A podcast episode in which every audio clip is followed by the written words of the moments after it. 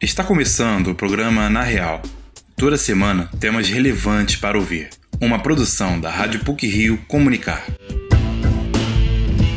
Criada em setembro de 2015, a campanha nacional de prevenção ao suicídio, denominada de Setembro Amarelo, tem um claro objetivo: promover ações para incentivar pessoas com pensamentos suicidas a buscar ajuda. Este é um dos destaques do nosso programa de hoje. Vamos falar também da 73ª edição do Emmy Awards, que será exibida pelo canal a cabo TNT neste domingo. Fique com a gente! Lema Falar é a melhor solução, a campanha Setembro Amarelo, além de ajudar pessoas desesperançosas, também propaga informações sobre como auxiliar aqueles que estão em dificuldade. Esse é o tema da reportagem de Érica Levigar. O mês de setembro é marcado pela campanha nacional de conscientização sobre a prevenção do suicídio. O Setembro Amarelo, criado em 2015 pelo Centro de Valorização da Vida, pelo Conselho Federal de Medicina e pela Associação Brasileira de Psiquiatria, tem como proposta associar ao mês todo a cor que marca o Dia Mundial de Prevenção ao Suicídio, 10 de setembro. Essa data foi instituída em 2003 pela Organização Mundial de Saúde, em homenagem ao adolescente norte-americano Mike M., que aos 17 anos cometeu suicídio. A morte do jovem, conhecido pela personalidade carinhosa e por seu Mustang 68 amarelo, comoveu o país, e fitas da mesma cor passaram a simbolizar o programa que incentiva pessoas com pensamentos suicidas a buscar ajuda. Um estudo feito pela OMS, divulgado em junho de 2021, revelou que, a cada ano, entre 700 e 800 mil pessoas morrem por suicídio. A especialista em psiquiatria e profissional associada à BP, Fátima Vasconcelos, explica que pessoas que tiram a própria vida geralmente apresentam algum transtorno mental. A psiquiatra afirma que, estatisticamente, o transtorno bipolar do humor, a dependência química, a depressão, a esquizofrenia e a ansiedade são alguns dos principais problemas por trás do suicídio. Apesar da maioria das pessoas com pensamentos suicidas apresentar distúrbios psíquicos, grande parte não procura ajuda profissional. Com o lema Agir para Impedir, o Setembro Amarelo surge então para chamar a atenção para essa questão, através da promoção de ações para compartilhar informações sobre o suicídio, para que as pessoas tenham acesso a recursos de prevenção.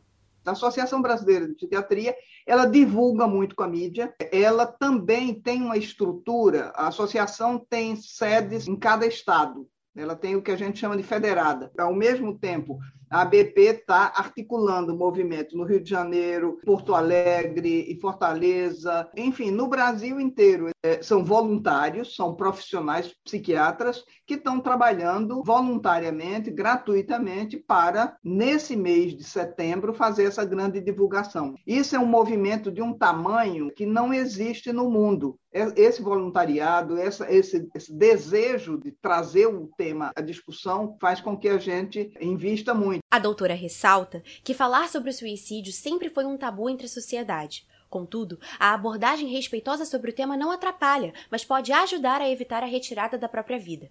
Segundo Fátima, o suicídio não acontece só no mês de setembro e deve ser abordado e combatido ao longo do ano inteiro através de ações preventivas. O psicólogo, psicanalista e professor de psicologia da PUC-Rio, Fernando Tenório, acredita que a chave para identificar tendências suicidas é estar próximo das pessoas que são importantes e queridas.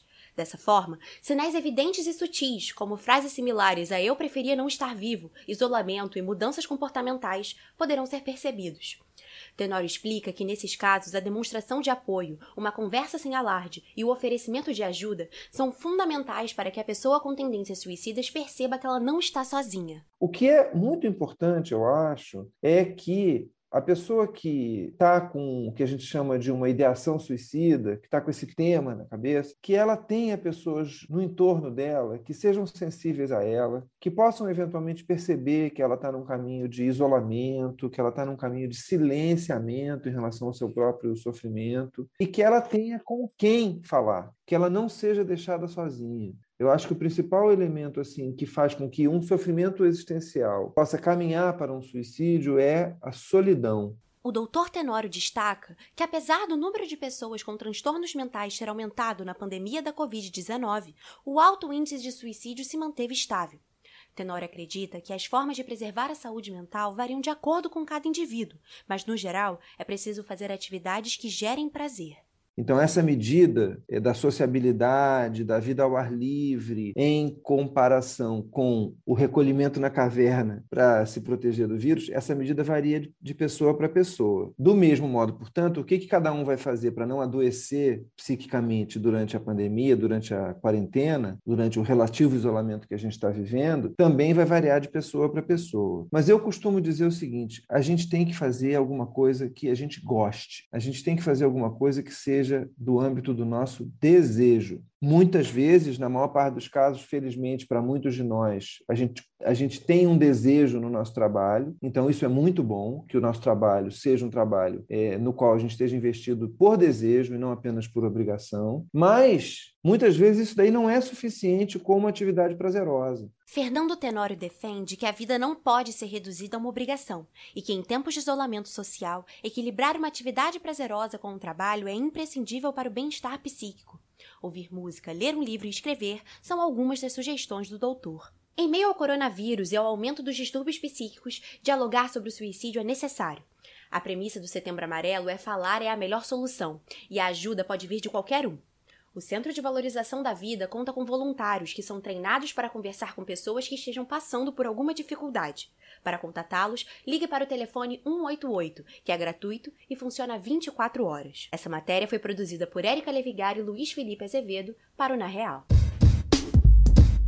O Emmy Awards é um evento organizado pela Academia de Artes e Ciências Televisivas, por causa da pandemia, há uma série de normas restritivas. Este ano, predominam as produções de streaming. Quem tem mais detalhes é o repórter Luiz Felipe Azevedo. A 73ª edição do Emmy Awards está chegando. A cerimônia organizada pela Academia de Artes e Ciências Televisivas será neste domingo, a partir das 21 horas no horário de Brasília, com transmissão pelo canal a cabo TNT. Por conta da pandemia da Covid-19, o evento será realizado ao ar livre, em Los Angeles. O número de convidados também contará com restrições, apenas quatro convites por equipe indicada. Todos os presentes deverão comprovar imunização contra o coronavírus. O roteirista, chefe e produtor de séries como Samantha, da Netflix, e a ainda inédita Love, do Amazon Prime Video, Rafael Lessa, destaca que o Emmy é a principal celebração das produções televisivas e funciona como um carimbo de qualidade. O Emmy, assim como o Oscar, né, para o cinema, ou o Tony para o teatro, ele é o prêmio mais tradicional, né, o mais antigo antigo da televisão, é um carimbo de qualidade. Toda série, todo mundo que trabalha com televisão, com streaming, tem o desejo de ganhar um Emmy, porque agrega prestígio né, para a produção e é uma grande celebração também, né, em que você celebra os melhores do ano, exatamente como o Oscar é pelo cinema.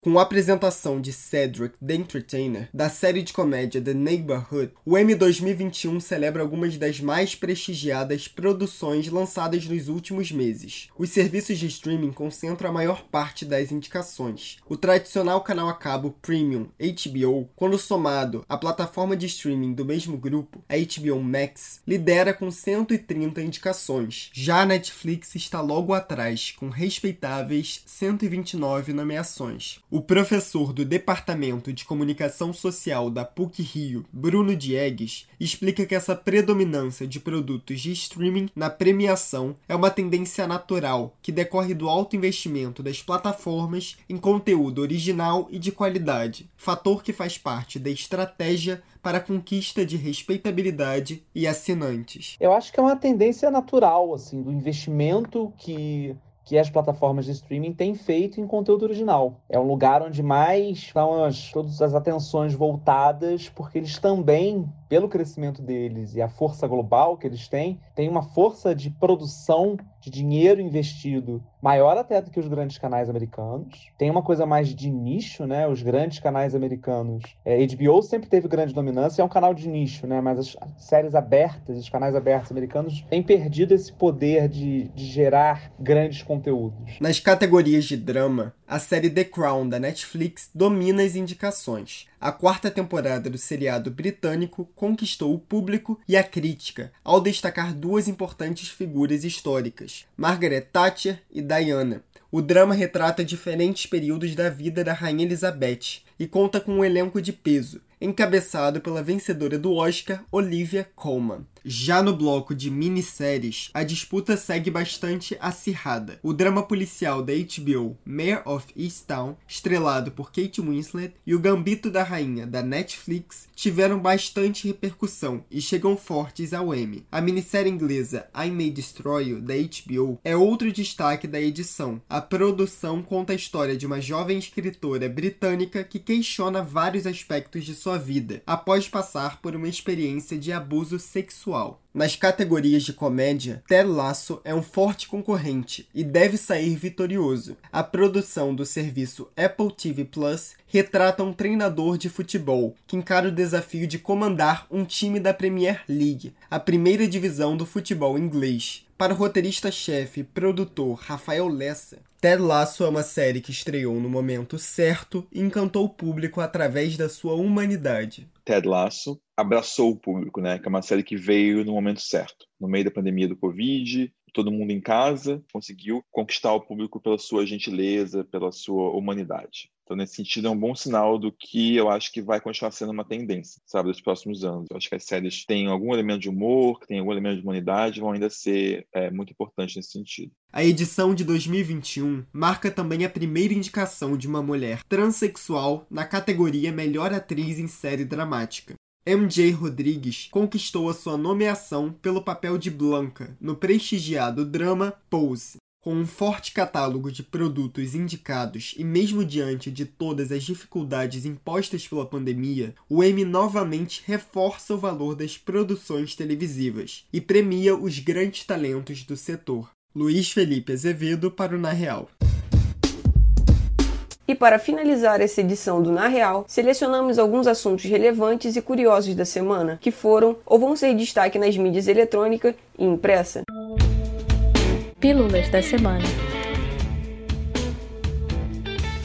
Começou nesta semana a fase de grupos da Champions League. Na primeira rodada da maior competição de clubes do mundo, 16 jogos foram disputados. Com Cristiano Ronaldo de volta ao Manchester United e Messi no Paris Saint-Germain, o campeonato promete ser o mais forte de todos os tempos. O argentino se juntou a Neymar e Mbappé no ataque do PSG e CR7 voltou ao clube que conquistou oito grandes títulos. A próxima rodada está marcada para o dia 28 e 29 de setembro. A organização da Comic Con Experience anunciou nesta semana que o festival acontecerá nos dias 4 e 5 de dezembro de forma virtual, pelo segundo ano consecutivo. A Comic Con fazia parte da lista de prováveis eventos testes presenciais que iriam acontecer na cidade de São Paulo. No entanto, com a atual situação da Covid-19 no Brasil, foi decidido pelos organizadores do festival que ele será realizado virtualmente. A venda dos ingressos especiais está prevista para começar no dia 29 de setembro no site ccxp.com. Em 2021, o patrono da educação brasileira, Paulo Freire, completaria 100 anos.